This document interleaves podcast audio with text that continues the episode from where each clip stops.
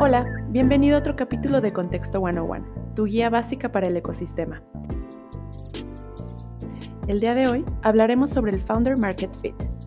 Los inversionistas que se enfocan en startups jóvenes pocas veces tienen la opción de invertir donde hay un Product Market Fit, y la data y métricas no son suficientes para tomar la decisión de invertir o no. Por eso, en estas situaciones tienden a basar sus decisiones en los fundadores, y ahí es donde entra el Founder Market Fit. Cuando existe un problema que no ha sido atendido, es probable que existan muchos emprendedores con sus propias empresas que estén abordando el mismo problema. En esos casos, el fundador, más allá de convencer al inversionista de que existe un mercado para su producto, debe convencerlo de que su empresa, o más bien ella o él, es el indicado para abordarlo. En pocas palabras, deben diferenciarse de la competencia y lograr que los inversionistas confíen en ellos.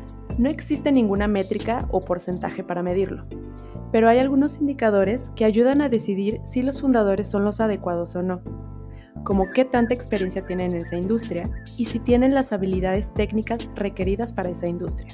Pero también se evalúa su personalidad, porque al final ellos son quienes van a enfrentarse a retos y tendrán que sacar a la empresa adelante en caso de que algo salga mal.